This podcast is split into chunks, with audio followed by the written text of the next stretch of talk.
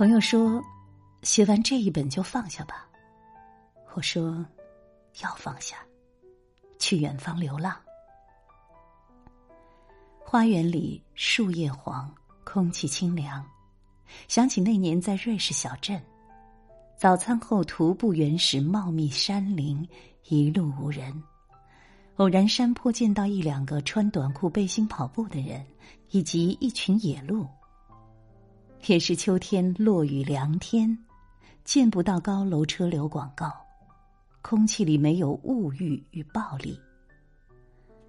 至少改了十次，最后改的都是的了这样的虚字，要做到滴水不漏。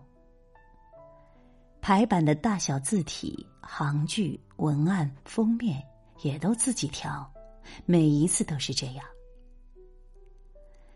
现在希望的是，书尽量完美的出品，之后去山里住一阵。从零星章节到整个文本，看起来像是不可能完成的任务。那些写了睡，醒了写，在夏日日复一日的坚持，重写思虑，眼睛干涩发花，颈椎酸痛难忍，各种毛病发作。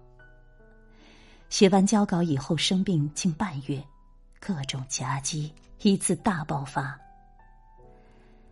写时已有预感会遭受这些，累积的障碍需要被清空，仍在持续排除中。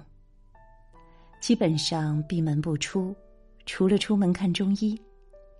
等待抓药时，看见郊外树叶变黄，阳光从树叶间洒下。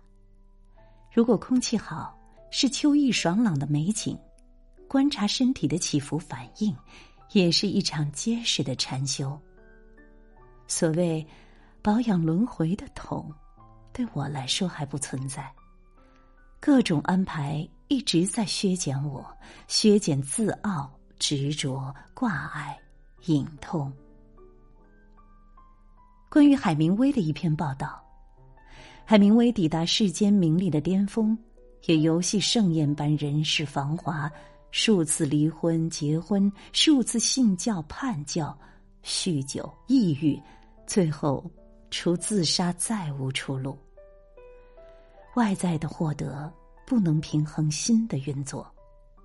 神经官能症的特点是，在自我的世界里执迷太深，感觉窒息，失去自由。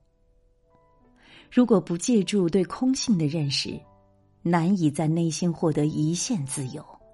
世界是铜墙铁壁。